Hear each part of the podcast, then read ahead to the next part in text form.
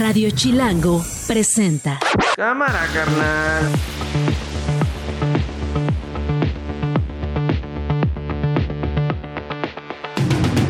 Miércoles 27 de diciembre del 2023, una de la tarde en punto. Soy Nacho Lozano y esto no es un noticiero. Así suena el mediodía. Puedo ser impugnada nada más por no haber pedido permiso. Entonces, en este sentido, quiero comentarles que he pedido licencia del 2, del 2 al, al, al 10 de febrero. Sí, lucran. Lucran.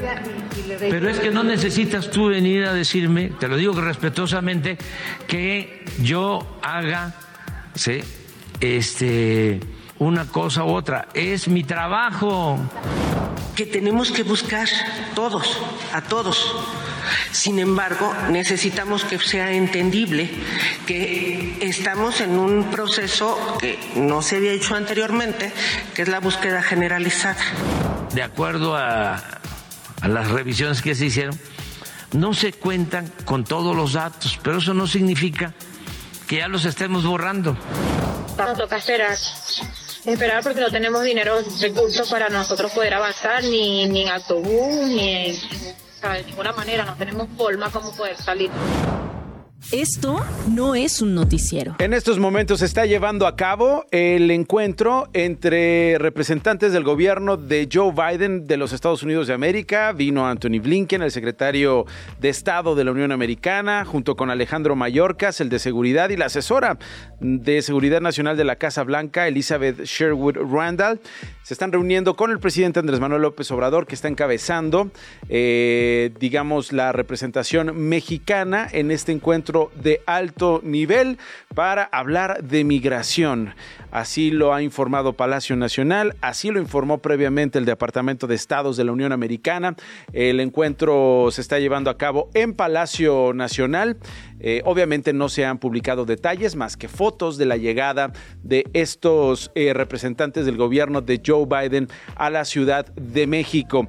En paralelo, hemos estado contando lo que esta caravana o lo que los integrantes de la caravana llaman un éxodo de la pobreza han hecho en los últimos días al recorrer kilómetros desde eh, la frontera sur, eh, atravesando Chiapas. Eh, hemos escuchado testimonios sobre que la mayoría, la gran mayoría de ellos, nueve de cada diez, desean quedarse en México y no llegar a los Estados Unidos de América.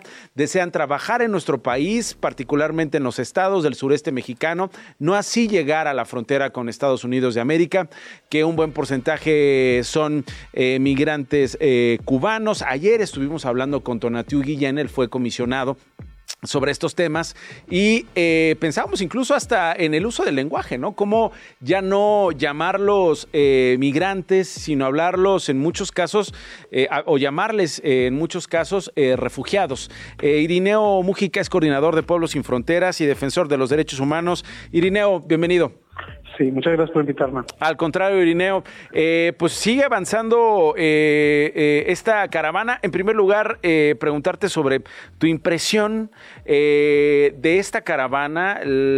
Yo no diría que es una más, ¿no? Parece que los medios de comunicación caemos en esta trampa nuevamente de enumerarlos. Una caravana más. Creo que esta está adquiriendo una personalidad distinta. No sé si te parezca a ti, Irineo. Sí, creo que sí. Bueno, también creo que el- estas caravanas simplemente, pues, o sea, son los migrantes que ya están en México y al, mismo tiempo que, que se desespera. Por ejemplo, o sea, no sé cuál es la intención de, pues, del- o sea, no veo un plan de parte del gobierno americano ni del gobierno mexicano el contener la migración. Por ejemplo, hoy vemos que esta caravana sale con aproximadamente cerca de 10 mil personas, 8 Ah, en la frontera norte han cruzado miles, o sea, miles y miles de, de- de migrantes, menos de un cuarto de millón en, en creo que el- este... Pero dices tú que no ves, días. no ves una intención clara del gobierno de los Estados Unidos de qué hacer con ningún, o sea, digamos, con ni- ni- ninguna crisis, tanto la que se está registrando a lo largo de la República Mexicana como la que está en la frontera con Estados Unidos. ¿A eso te refieres? Sí, definitivamente porque, por ejemplo, o sea, hablan, especialmente López Obrador, habla todo el tiempo de, de corregir, de, Sí, sí, sí. de, o sea, arreglar los, los problemas de raíz y los problemas de raíz no se encuentran aquí a pesar de que un tercio de la población migrante es mexicana o sea, la raíz se encuentra en los países de origen. en eh, este caso, y, digamos, no ha sido suficiente, no, no ha sido suficiente eh, solo el discurso del presidente Andrés Manuel López Obrador e incluso los esfuerzos internacionales que ha tenido, como esto de Sembrando Vida, dirías. O sea, Sembrando Vidas es cosechando migración, porque realmente, o sea, Sembrando Vidas es solamente un discurso y una forma de, o sea, ¿cuánta migración hemos tenido desde que nos está diciendo que supuestamente va a arreglar esto de la migración, o sea, no ha arreglado nada. La pobreza en México ha aumentado y si tú quieres, por ejemplo, arreglar la situación de la migración, se tiene que abordar dos, dos temas muy importantes, que sería la violencia y el la violencia y el este la pobreza. Ajá, pobreza, Eh, pues. sí, definitivamente pobreza, empleo y no hay ningún aquí en México, por ejemplo, la pobreza con el gobierno de López Obrador ha aumentado. El número de migrantes ha aumentado. La violencia, mejor ni les cuento, creo que todos sabemos lo que está pasando con la violencia. Sí, sí, Entonces, ¿cómo vamos a resolver los problemas de raíz? Si nosotros tenemos el mismo problema en México y lo mismo están migrando, entonces el, el presidente Joe Biden, o sea, realmente tiene que venir a México, hablan de raíz. No estamos en la raíz, estamos en la cópula. Es en, en la parte donde los migrantes ya llegaron, tienen que hacer algo con ellos como estabas diciendo, podríamos llamarles refugiados, pero eso no va a resolver la situación. Sí, sí, sí, que siguen en las calles de Tapachula, que sigue la gente, o sea, muriendo en, la, en las fronteras, que siguen alimentando las arcas del crimen organizado. Ahora viene Anthony Blinken sin ningún dinero. O sea, López Obrador bien claro ha dicho, o sea, 40 millones para poder hacer algo con la migración o, o contenérsela o lo que sea, o deportarla. No sé qué va a hacer con esos 40 millones, billones. Sí, es muy de dólares. importante, es muy importante esto que dices porque eh, reuniones como estas, eh, particularmente con Anthony Blinken, que eh, es la sexta ocasión que viene, terminan en, en, en, acciones que efectivamente no son su suficientes, ¿no? Y tampoco son regionales. Pareciera que la intención es eh, quédate en México con los problemas, quédate en México con los asuntos eh, de estos países, de Cuba, de Venezuela, de Nicaragua, ¿no? Del Salvador, eh, que todo eso se quede en México sin presupuesto. Sí, definitivamente, no le dan presupuesto y aparte de que no le dan presupuesto, o sea, ni siquiera están intentando, ellos tienen mejores relaciones como por ejemplo con, con este, pues o, Panamá, o sea, tienen el canal de Panamá ahí, con Colombia, le han dado dinero a Colombia, la, la tienen manteniendo todo el tiempo. Estos, o, es, los otros países, pues no se puede hacer mucho, la mayoría son dictadores y amigos del presidente López Obrador, uh -huh. como es Venezuela, Cuba. como es Cuba, como es Nicaragua, eso, esos definitivamente uh -huh. son casos perdidos, no se puede hacer nada, pero los demás países que están, los siete países que están en el paso del migrante, ellos están ayudando a transferir a todos estos migrantes. Es una crisis provocada por estos países uh -huh. y la inconsciencia, pero también de López Obrador, que realmente no ha hecho realmente lo necesario, solamente atiende a la situación. Por ejemplo, Anthony Blinken, yo estaba escuchando aquí en Estados Unidos, están diciendo pues que los regresen a Tapachula, que, que Anthony Blinken va sin dinero, sin ningún plan, solamente a regresarlos a Tapachula. ¿Qué hace regresarlos al sur de la frontera norte? Porque tienen 11 mil y para tratar de callar la pelota un rato.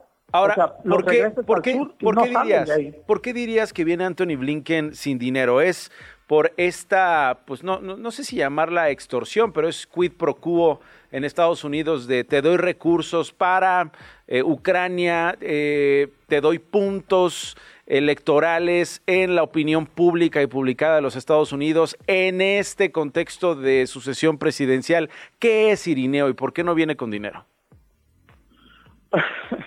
no viene dinero porque el Senado no le va a dar ni un 5 en primer lugar, o sea, no le está dando ningún 5 porque es un desastre lo que tienen en la frontera, porque no le está dando dinero para la guerra, porque no le están, o sea, lo, lo tienen contra la espada y la pared.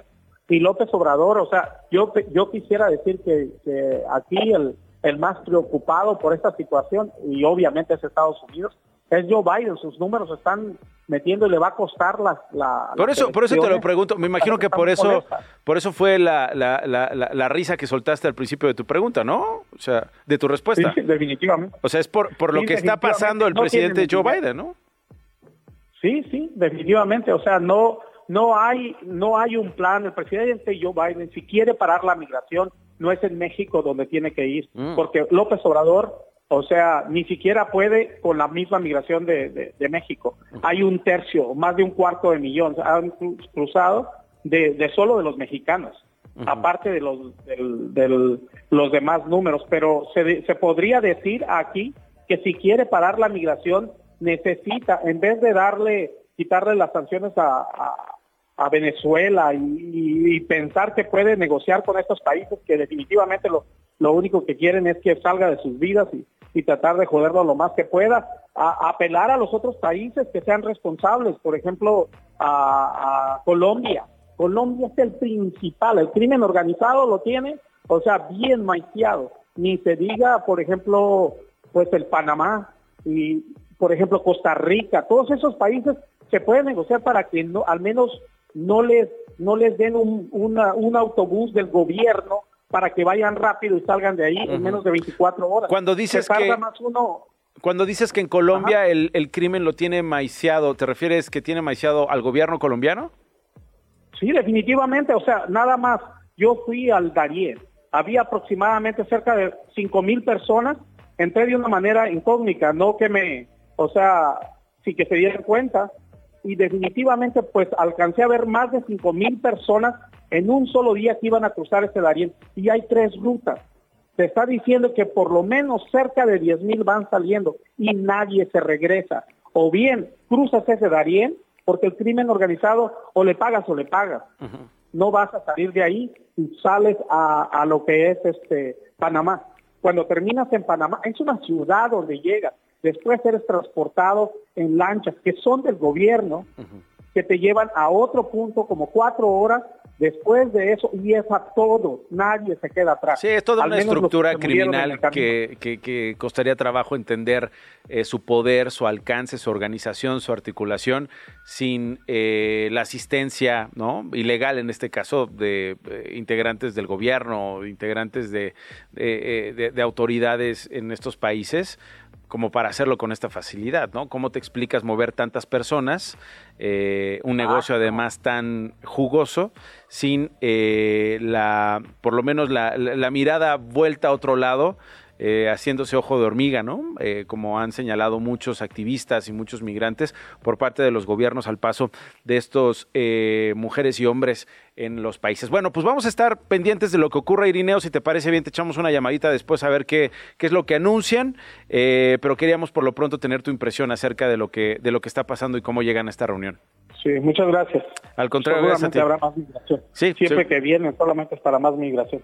Para más migración. Bueno, ahí está Irineo Mujica, es coordinador de Pueblos Sin Fronteras y defensor de los derechos humanos. Una y cuarto, regresamos a México con este video que se volvió viral eh, en los últimos días, bueno, desde el día de ayer, ¿no? Y particularmente en las últimas horas, eh, en el que supuestamente aparece Lenia Batres Guadarrama, y digo supuestamente porque la ministra eh, el día de ayer, ministra de la Suprema Corte, habló de una denuncia que, que había hecho eh, hace tiempo, pero no confirmó, tampoco negó que fuera ella quien apareciera en este video donde se ven a tres personas discutiendo, ¿no? Una, una mujer o parece que es una mujer la que está grabando e interactuando con eh, una señora que, eh, dicen es Lenia Batres y un joven, ¿no? Más allá de esto, más allá del video, creo que hay, hay, algo de fondo muy interesante que tiene que ver con con lo que pasó con la propia Lenia Batres, tal como la ministra lo dio a conocer a través de su red social X, de su cuenta. Eh, una carátula de una, una denuncia eh, una demanda que ella habría interpuesto por daño moral y que finalmente no prosperó. Francisco Burgoa es abogado constitucionalista, es catedrático de la UNAM. Francisco, creo que tú lo, explicaste eh, muy bien en, en, X, ¿no? Lo diseccionaste. Insisto, yendo más allá del video, ¿no? Es, habla mucho de este episodio eh, con eh, la ministra, que ella misma comparte. Y, a lo mejor un poco de extravío, ¿no? A la hora de explorar las vías para conducir este caso. Querido Nacho, muy buena tarde. Hola. Del video, lo único que, me escuchas. Sí, perfecto, perfecto. Ah, Nacho, del video lo único que puedo decir es el que calla otorga. Si no se ha manifestado al respecto es porque admite que es eh, veraz ese video y solamente ahí demuestra el comportamiento de ella.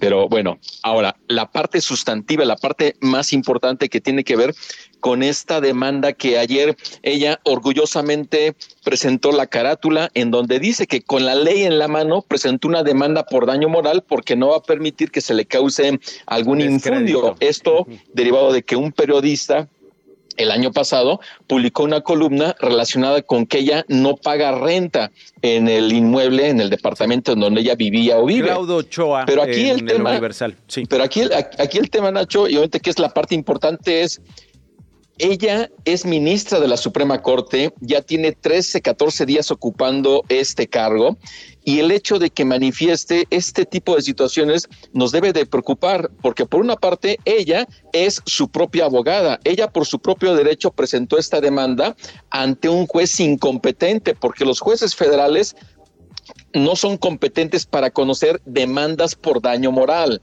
Ahora, la misma Lenia Batres en su cuenta de ex, lo que ella dice es que no busca una reparación monetaria, que solo busca que se aclare, que se corrijan los infundios. Pero si es así, entonces ella está intentando ejercer su derecho de réplica. Pero para eso hay una ley del derecho de réplica y ahí se establecen que se tienen 15 días para poderlo ejercer. Y esta publicación de la que ella se queja es de octubre de 2022. Entonces, por donde se le quiera ver, Nacho, es muy preocupante que denote pues, la falta de conocimiento jurídico sobre qué es lo que ella pretende ejercer derecho de réplica o ejercer una, una acción por daño moral en contra de este periodista. Sí, porque además eh, el daño moral, eh, por lo que entiendo, eh, Francisco, pues implica también una recibir de alguna manera una, una aclaración y también alguna remuneración. Ella ha dicho yo no quiero, yo no quiero ninguna remuneración y como bien detallabas tú, que se aclare. Tampoco es que nos quede claro si tuvo o no un problema de renta o eso ya está claro también, Francisco. No, bueno, es que ella, ella solamente dice que eso es falso, pero efectivamente no ha manifestado alguna prueba para que así lo acredite, solamente es su dicho. Y también obviamente es el dicho que tiene el periodista. Y si es el caso de que el periodista eh, publicó, difundió una información falsa o inexacta, bueno, entonces tiene que demostrarlo y precisamente para eso es el derecho de réplica que parece desconocerlo Lenia Batres. ¿Cómo es posible que una mujer abogada que va a ocupar o ya está ocupando uno de los 11 lugares en el Pleno de la Suprema Corte haga este tipo de expresiones que por una parte pareciera que busca intimidar para a las personas, a los periodistas de que, a ver, tengan cuidado con lo que ustedes difunden porque puedo demandarlos por daño moral. Pero insisto, si el, la vía no es el daño moral, porque efectivamente se implica un pago de daños y perjuicios. Y la vía idónea es el derecho de réplica, que es un derecho constitucional previsto en el artículo sexto de nuestra constitución, pero este parece que no lo invoca porque en su caso ya pasó más de un año desde que pudo haber ejercido este derecho de réplica. Por donde se le quiera ver, Nacho, de verdad es que nos deja un muy mal sabor de boca de lo que se viene al momento de que ella tenga que defender la constitución y nuestros derechos al ser una de las 12 personas que ocupan el cargo de ministras o ministros en el Pleno de la Suprema Corte. Eso te quiero preguntar, Francisco Burgó, abogado constitucionalista, catedrático de la UNAM. ¿Cómo, cómo antoja este episodio eh, un perfil, digamos, un... Eh, un primer eh, acercamiento a la personalidad que tendría la ministra Batre, según tú? Mira, en las comparecencias que tuvo en el Senado de la República, Línea Batres, tanto en la Comisión de Justicia como en sus dos comparecencias ante el Pleno del Senado, los argumentos que ella esbozó son totalmente políticos, es decir, para ella prevalece lo político frente a lo jurídico.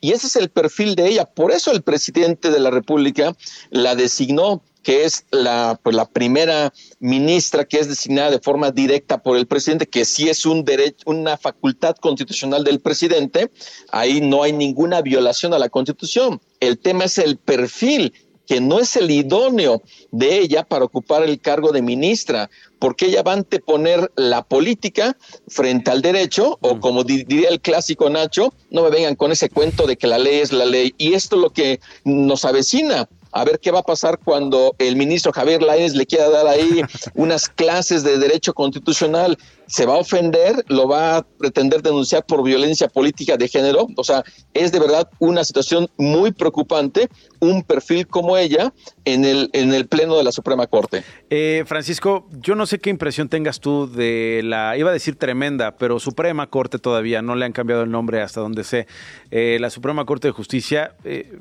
vaya corte, ¿no? Es decir, eh, sabíamos de este, esto de Góngora Pimentel, ¿no? Como este escándalo de hace años, particularmente con una expareja. Eh, han surgido asuntos que tienen que ver con enriquecimientos. Eh, no se salva la Suprema Corte de, personajes en medio de la polémica. Hoy, pues, no sé, vemos el caso de Yasmín Esquivel, este asunto de, de, Lenia Batres y otros, ¿no? Definitivamente, digo, en el caso de, de Góngora Pimentel, el escándalo que surgió de personal ya fue después de que él ya era ministro. O sea, ahí, digamos, fue después. Pero de que no se salva la corte de escándalos, indudablemente no se salva.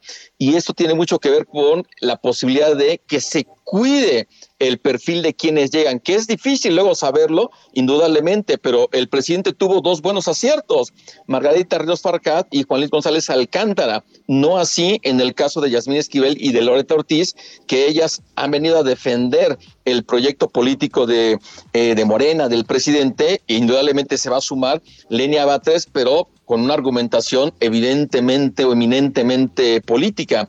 Y esta es la parte que vemos como nuestra Suprema Corte se está empezando a desfragmentar, porque hay que recordar que el próximo año vamos a estar hablando, Nacho, que el primero, a partir del primero de diciembre de 2024, concluye en su, en su cargo Luis María Aguilar Morales. Es decir, la próxima persona que gane la presidencia va a tener la facultad de presentar una terna ante el Senado quién ganará la presidencia, quiénes integrarán esa terna, pues este va a ser importantísimo porque es parte de lo que se va a jugar el próximo año en las elecciones, porque en las urnas, obviamente es renovación de la presidencia y del Congreso, pero de ahí se va a desprender cómo se va a querer estar fortaleciendo o debilitando a nuestra Suprema Corte. O una eventual iniciativa para reformar lo que se tenga que reformar y votar por los ministros. Y yo diría que de, ser el caso de que eh, Morena y sus aliados ganen la mayoría calificada para reformar la constitución, Nacho, no se van a conformar solamente con modificar el procedimiento, se van a ir a sustituir la actual constitución. Mm, bueno, pues ahí está. Eh, eh, digamos que vamos a tener chamba para el 2024 y tendremos pretexto para hablar, Francisco. Por lo pronto te agradezco mucho y te mando un abrazo, Francisco Burgó, abogado constitucionalista y catedrático de la UNAM con este asunto, que insisto, va más allá eh, del video y que, y que tiene que ver con esto de fondo que ya nos planteaba Francisco. Gracias, abrazo. Otro, chao. Radio Chilango. Voy con Eduardo Alavés, es reportero de Chilango, el jefe de gobierno, Martí Batres, eh, por cierto, hermano de eh, la ministra Batres, anunció que las obras de renivelación y alineación de un tramo elevado de la línea B del metro van a dar inicio ya el 18 de enero. Lalo, ya hay fecha. Exactamente, ya hay fecha, Nacho. La razón de estas obras es por los hundimientos que ha presentado la zona lacustre en la que se encuentra esta línea y por eso es necesaria una renivelación de las vías para mejorar el servicio. Ellos dicen que esperan que hasta 65 kilómetros por hora aumente la velocidad. Eh, son cuatro estaciones las que van a recibir esta manita de gato y son San Lázaro, Ricardo Flores Magón, Romeo Rubio y Oceanía. Como dices, las obras comenzarán el 18 de enero y terminarán aproximadamente cinco meses. Ok, ¿se va a cerrar el servicio, Lalo? Exactamente, ese es, ese es el punto clave de esta conferencia y es que tanto Guillermo Calderón como Batres aseguraron que no va a cerrar mm. este tramo como sucedió en la línea 1, la 9 y la 12. O sea, las obras van a ser por la noche sin afectar el servicio a los usuarios. Ah, bueno, pues interesante saber esto. Entonces, no seas malo, Lalo, ¿me puedes repetir, por favor, el día a partir del cual darán inicio estas operaciones y las estaciones que estarán, eh, digamos, recibiendo esta, este mantenimiento? Claro que sí, es el jueves 18 de enero de 2024, ese es el día donde comienzan las obras y será San Lázaro, Ricardo Flores Magón, Romero Rubio y Oceania es Eduardo Alavés, que es reportero de Chilango. Gracias, Lalo, abrazo. Claro que sí, un abrazo. Las noticias de una De una las trae Diego Guerrero con lo más importante. ¿Cómo estás, Diego? Hola, Nacho. Bien, ¿y tú? ¿Cómo están todos? Bien, bien, bien. Qué gusto escucharte mormado. Qué bueno. ¿Qué pasó? Eh, son las épocas de. es la época, estás enfermedad. mormadón. Estás mormadón. Mormadón y mm, iba a decir. no, no, no, no, no. Este, marcadito, marcadito, Marcadón, marcadito, marcadón. marcadón. Venga, Diego. Hoy a las 5 de la tarde, la gobernadora del Estado de México, Delfina Gómez, dará una conferencia de prensa para actualizar la información sobre la masacre en Texcaltitlán, ocurrida el 8 de diciembre, y que dejó 14 muertos. Hasta el día de hoy suman 11 personas reportadas como desaparecidas desde ese día. Luego de que autoridades de Durango y Zacatecas se reunieran tras varias desapariciones de migrantes en la frontera entre ambos estados, se informó sobre la detención de una banda que con uniformes y patrullas clonadas se dedicaban a intimidar y extorsionar migrantes y también paisanos. Buena noticia, Walmart de México y Centroamérica informó que tendrá disponible la vacuna de Pfizer contra el COVID-19. Se va a aplicar en sus más de 130 consultorios que tienen junto a, las, eh, junto a las tiendas en 19 estados del país. La vacuna tendrá un precio de 845 pesos. Para mayores de 12 años estará disponible a partir de mañana y para menores de 5 y 11 a partir del 4 de enero. Ah, pues interesante, ¿no? Está muy buena. Sobre todo para, para, para esta temporada y para la gente que está preocupada.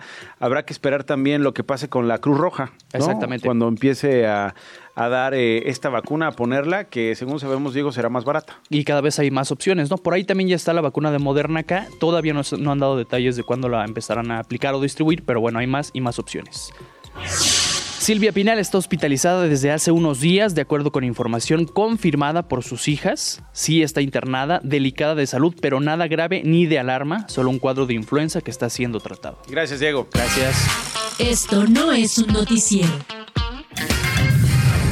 Una y media de la tarde. Eh, llevamos días hablando de esto, pero no habíamos tenido el tiempo para conversarlo tranquilamente y eh, sobre todo con gente que eh, sabe, con eh, eh, Lisa Sánchez, que es directora de México Unido contra la Delincuencia. Lisa, perdón por interrumpir tus, em, tus vacaciones, que seguramente estabas descansando y yo aquí interrumpiéndolas para llamarte. ¿Cómo estás? Siempre muy feliz de contestarte, querido Nacho, y sobre todo de compartir con tu audiencia. Es que mira, eh, nos llamó mucho la atención lo que se está proponiendo ahí en Berna, la capital suiza, respecto a regular el uso de la cocaína para fines personales, para fines recreativos, ¿no?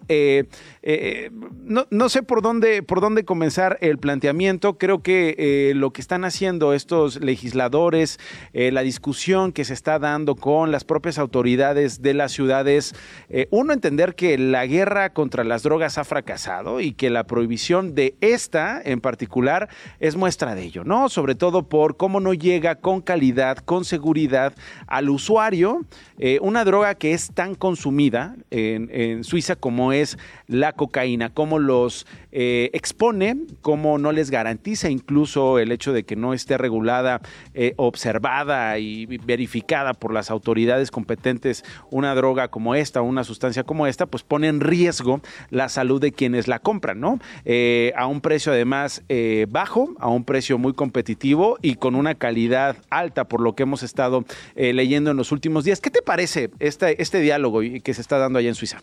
Fíjate que es súper interesante, de hecho da la casualidad que estoy en Suiza, entonces Ah, justo mira, se pueden más. leer los, los debates en los diarios A ver, cuéntame. por acá.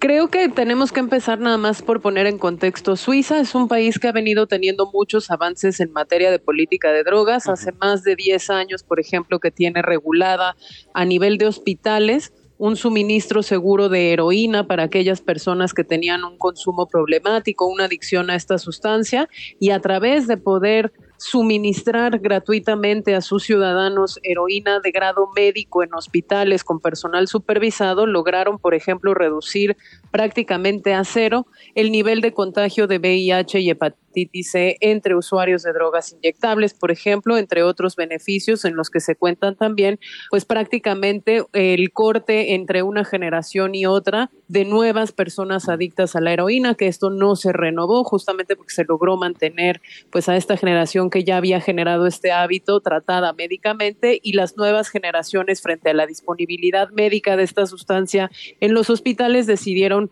no ir necesariamente por ese camino.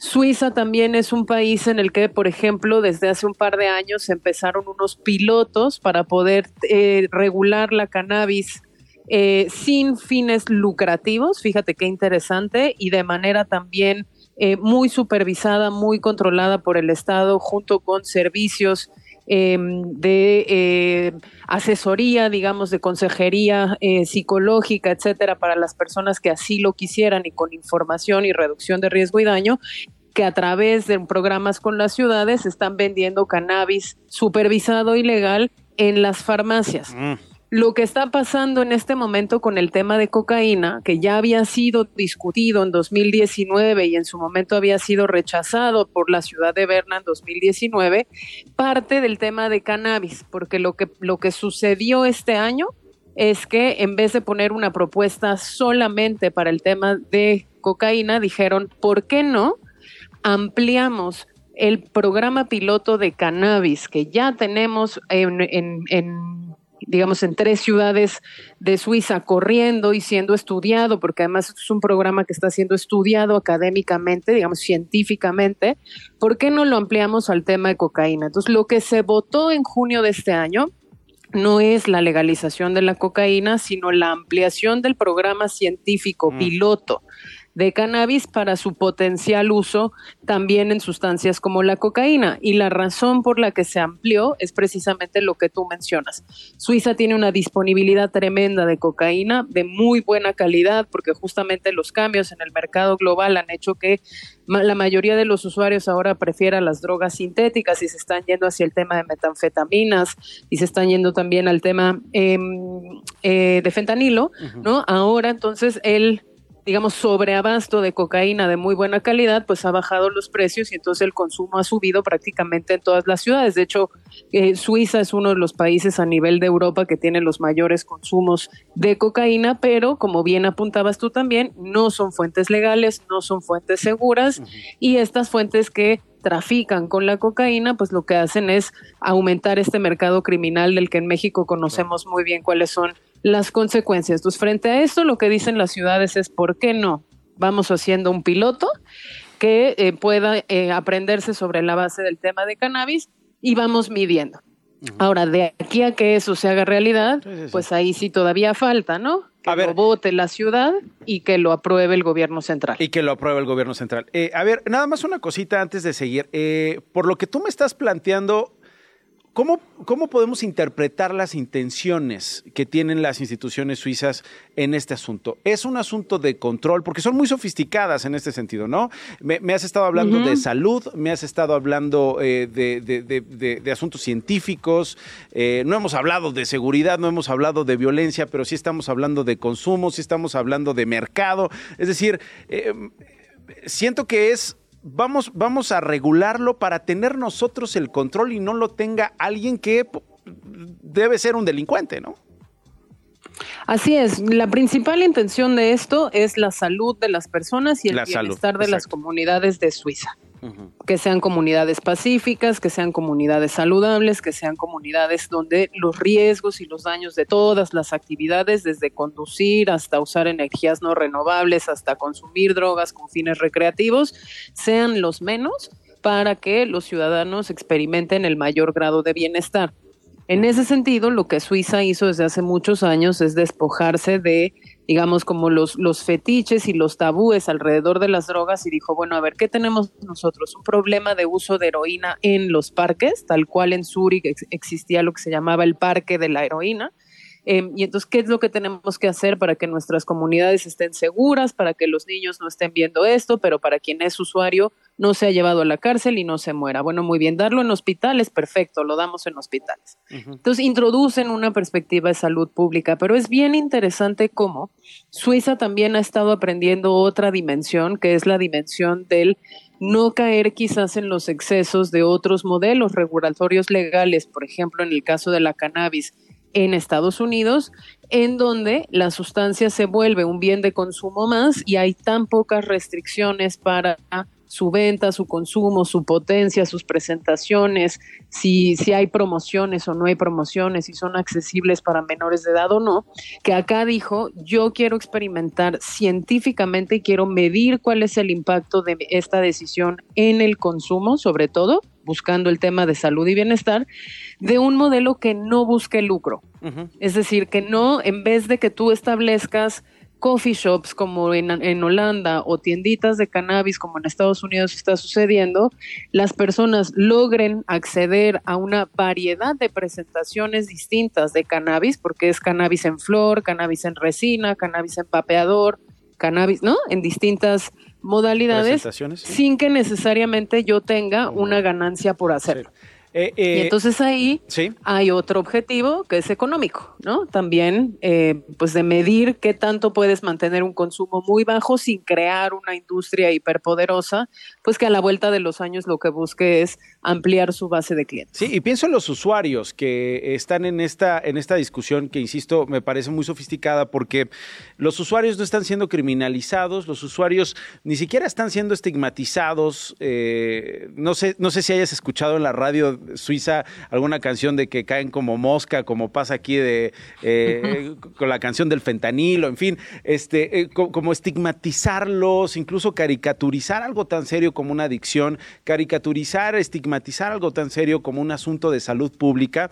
Yo no sé si los gobiernos eh, locales, yo no sé si el gobierno, si el gobierno central explique las dinámicas de seguridad o de inseguridad en Suiza con el consumo de drogas como pasa en México, por, por ejemplo. Eso es lo que a mí me parece muy interesante. Es el usuario el que está al centro, ¿no? Como lo más importante, su integridad, su salud, hablar de esas adicciones y, hacerlo además con políticas integrales, ¿no?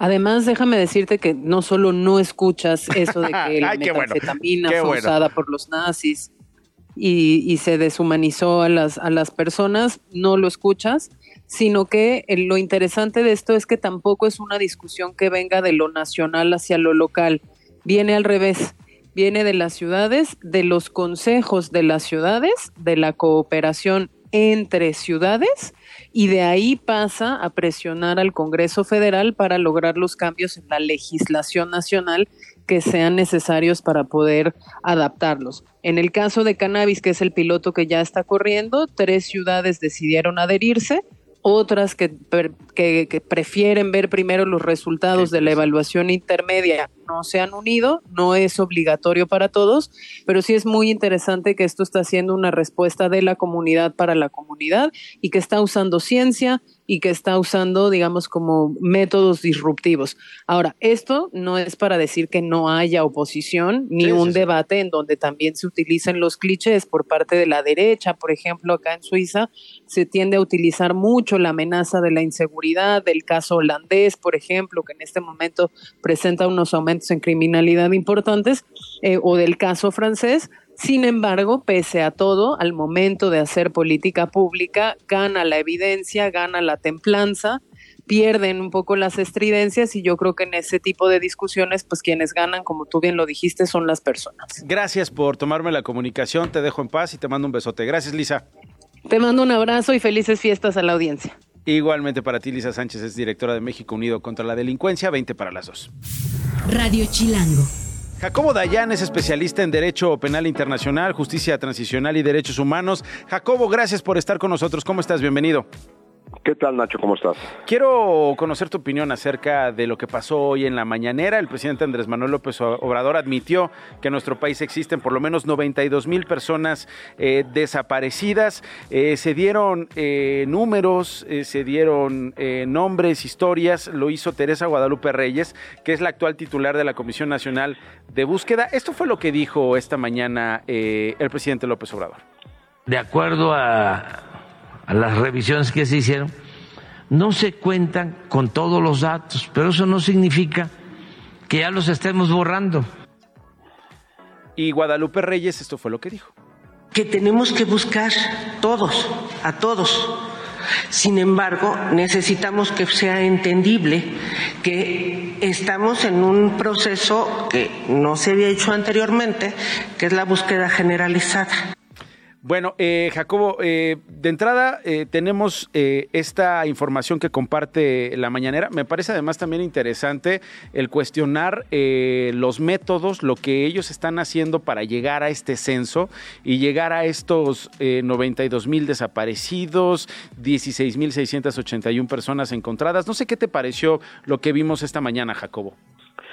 Bueno, pues es una repetición de lo que se viene viendo desde hace meses que anunciaron esto, donde pretenden dar cifras que, que esperan sean aceptadas como si fuera verdad revelada. Eh, lo importante de cualquier censo es la transparencia y el detalle de la información. La metodología.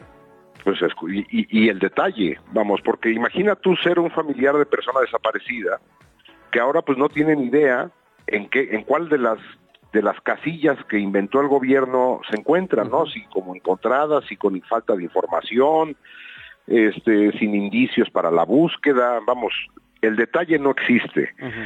Y ahora, lo que sabemos desde hace, pues desde que se creó este registro, es de que por la metodología que seguía el registro, pues el, el que estaba implementado antes de este censo, es de que eso tiene un sobreregistro producto de eh, las personas no localizadas, es decir, personas que voluntariamente eh, no se encuentran en, su hogar por violencia intrafamiliar, por, por muchos motivos, y eso genera un sobreregistro. Pero también hay un subregistro enorme, y esto ha sido documentado en buena medida por los colectivos y el periodismo. Doy unos ejemplos. En Baja California eh, eh, hay solamente uno de cada seis casos registrados ante las fiscalías se encuentran en el registro. Eh, en, Sinaloa la mitad de los registros están y la otra mitad que tienen las fiscalías no están. Es decir, hay un subregistro enorme. El Estado, esto es un problema de Estado más que de gobierno. Tendría que estar preocupado porque la información fuera fidedigna. No, lo que están preocupados es por su imagen.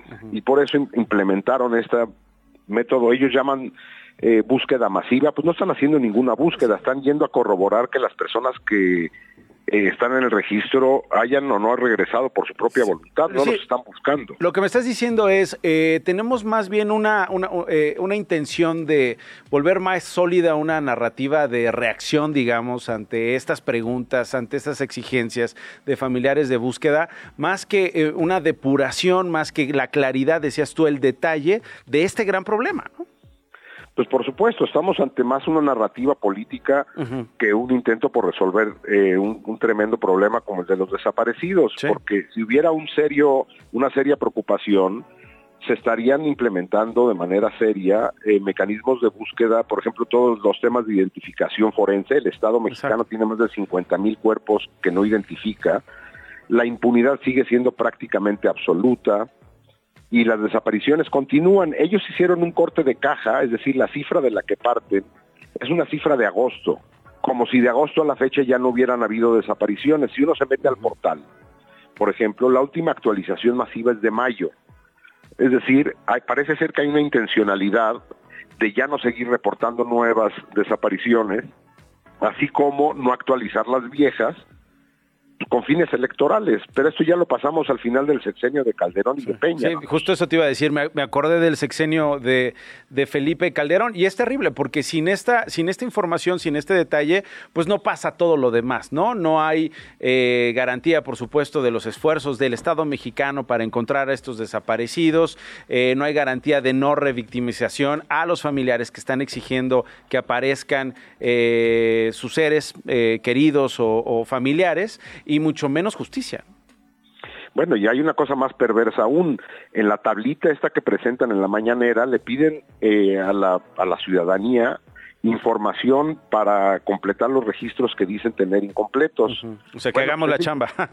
exactamente. Esa información la tienen las comisiones estatales de búsqueda y las fiscalías de todo el país. En lugar de poner el foco en donde está el problema, que es en las fiscalías, en las comisiones de búsqueda, pues transfieren la pelota a la, ciudadanía. Sí, transfieren la pelota. Bueno, Jacobo, quería escuchar eh, tu opinión y te agradezco mucho eh, esta revisión y este análisis que nos haces. No, gracias a ustedes, abrazo. Gracias, Jacobo Dayan, especialista en Derecho Penal Internacional. Esto no es un noticiero. Eh, Norma Otilia eh, Hernández Martínez es la presidenta municipal de Chilpancingo. Ella ha anunciado esto sobre una licencia que pedirá. Ahora le voy a decir para qué. Puedo ser impugnada nada más por no haber pedido permiso. Entonces, en ese sentido, quiero comentarles que he pedido licencia del 2, del 2 al, al, al 10 de febrero.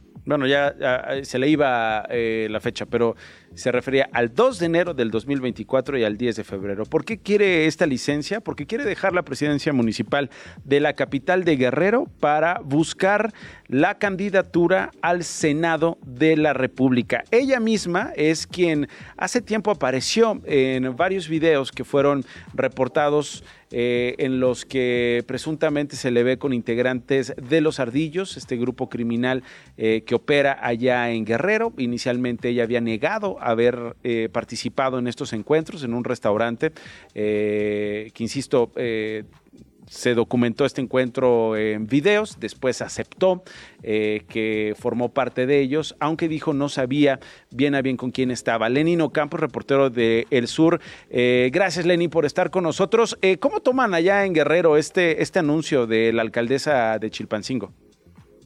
Pues mira, ahora empieza otra vez la pasarela política, principalmente de los, de los candidatos del partido de Morena, que eh, buscan la senaduría, no solamente es la alcaldesa, también el mismo eh, Félix Salgado Macedonio se quiere reelegir, también se habla que es en la otra cuota de mujer, pretende también colocar a otra hija de Félix Salgado, eh, Liz Salgado, que es la presidenta del DIF, pero también Normotilia se apuntó desde hace ya varias semanas, ella ha señalado sobre todo que el partido de Morena no sería nada, ¿no? Sin, sin, la, sin la, el apoyo de ella, principalmente en lo que es la capital y en las diputaciones federales, en este caso, para senadores. La, la alcaldesa, pues lamentablemente, eh, han sido tres años que pues en Chilpancingo hay muchas quejas, sobre todo a nivel de, de servicios públicos, principalmente el agua, ¿no? Que hay colonias que todavía cuatro meses, tres meses que no llevan agua, ¿no? Constantemente en Chilpancingo hay bloqueos de vecinos, de colonos, que están exigiendo agua desde hace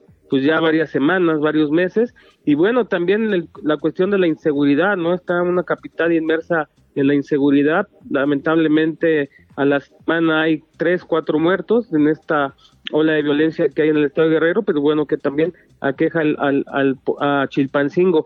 Y bueno, también en medio de una pelea del partido, porque la alcaldesa no tiene contacto principalmente con la gobernadora y el grupo que opera aquí en Guerrero, que son eh, eh de Félix Salgado y también la gobernadora Evelyn Salgado, un evento importante que es el evento más importante de la capital en el estado de Guerrero, es el llamado Pendón, un anuncio a la Feria de Navidad de Año Nuevo, que año con año se hace una semana antes de la Navidad, que bueno, trae aproximadamente 90 danzas de todo el estado de Guerrero, realizan un paseo por las calles de la capital y siempre, siempre va encabezado por, principalmente por el gobernador en turno y también por el alcalde en turno, en este caso, después eh, de muchos años no había dejado de asistir eh, una gobernadora o en este caso Evelyn Salgado Pineda y sobre todo del mismo partido, ¿no? Antes, anteriormente ya había ah, pasado alguna fricción, pero pues eran partidos, eh, pues ahora sí que enemigos, ¿no? Eh, y PRD, pero en esta ocasión el mismo partido, pues bueno, eh, no, no da una buena señal, ¿no? De unidad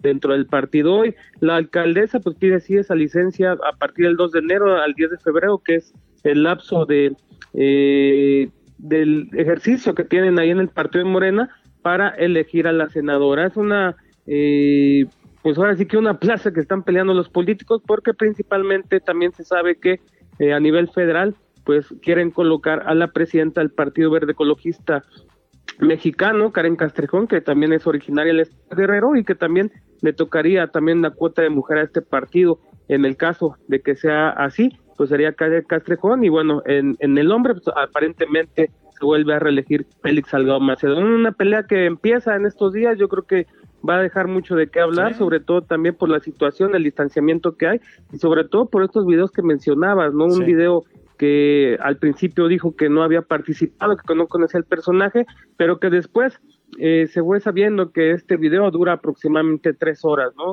es un, eh, un desayuno que tiene con uno de los líderes del grupo de los ardillos, que es uno de los que controlan parte de la región centro, también la montaña Estoy Guerrero, y que es un grupo fuerte, y sobre todo también que implica y, y, mucho ¿no? en las elecciones, principalmente es una zona donde solamente eh, fue el, único bastión que el Partido de la Revolución Democrática ganó, la montaña del Estado de Guerrero, y es principalmente donde opera este grupo. Es parte de la política que viene, y bueno, hay que estar muy atentos a estas, eh, pues este casi mes, ¿no?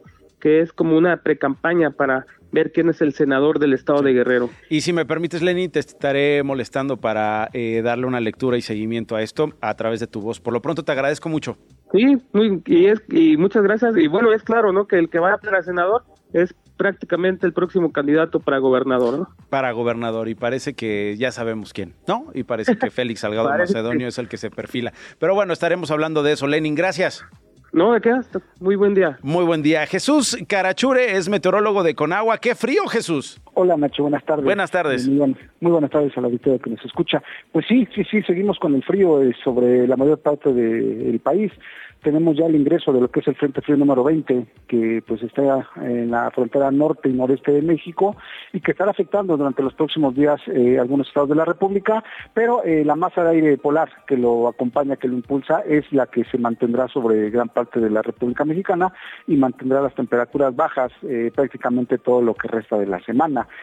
como comentaba, el, el, Frente Frío número 20 ya está en el norte y noreste de México, se asocia de momento con una una vaguada en los niveles medios de la atmósfera y con la corriente en chorro subtropical, lo que eh, generará precipitaciones importantes en algunos estados de la República. Esperamos para hoy eh, lluvias puntuales intensas en Puebla y Veracruz, eh, lluvias puntuales muy fuertes en Oaxaca, Chiapas, también en, la península de Yucatán, así como Tabasco, y lluvias puntuales fuertes en Hidalgo. Esperamos algunas lluvias ya de menor importancia, algunos intervalos de chubascos en lo que es eh, Tamaulipas, San Luis Potosí, Guanajuato, Querétaro, para el Estado de México, Tlaxcala y también para Guerrero, y lluvias aisladas en Coahuila, Nuevo León, también para Jalisco, eh, Colima, Michoacán, aquí en la Ciudad de México y también para Morelos, ¿no? Algunas lluvias en lo que es el centro, el sur y sureste de la República eh, Mexicana, asociados, como te repetía, con el paso de este frente frío número 20, una corriente chorro subtropical y una vaguada a niveles medios de la atmósfera. Pero como te comentaba, se mantendrá el frío, este frente se desplazará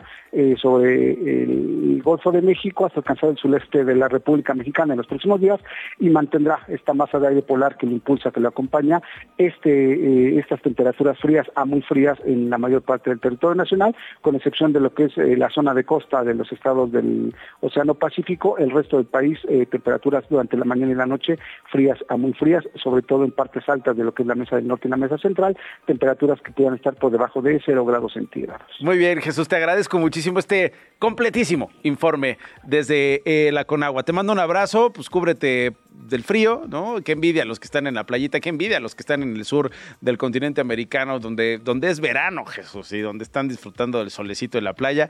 No nos toca a nosotros, pero bueno, eh, arrimón consensuado para el frío aquí en el centro. Sí, claro que sí, qué envidia, ¿no? La gente que está de vacaciones, que, pues, que, tuvo ya su, su, pues, su periodo de trabajo y ahorita están disfrutando de Se lo este merecen periodo, claro, se lo merecen, ¿no? Un saludo a toda la gente que nos escuche, pues que disfruten los que están ahorita en el solecito, en la playa, que disfruten. a nombre de nosotros. A nuestra salud y a nosotros nuestra pues, seguir aquí trabajando. Eso, Jesús, gracias. Jesús Carachures, meteorólogo de Conagua. Así llegamos al final. Gracias por habernos acompañado. Quédense en Radio Chilango mañana en punto de la una. Aquí nos escuchamos. Esto fue Esto no es un noticiero con Nacho Lozano, una producción de Radio Chilango. Escucha un nuevo episodio de lunes a viernes en tu plataforma de podcast favorita. Radio Chilango, la radio que... Viene, viene, ¿eh?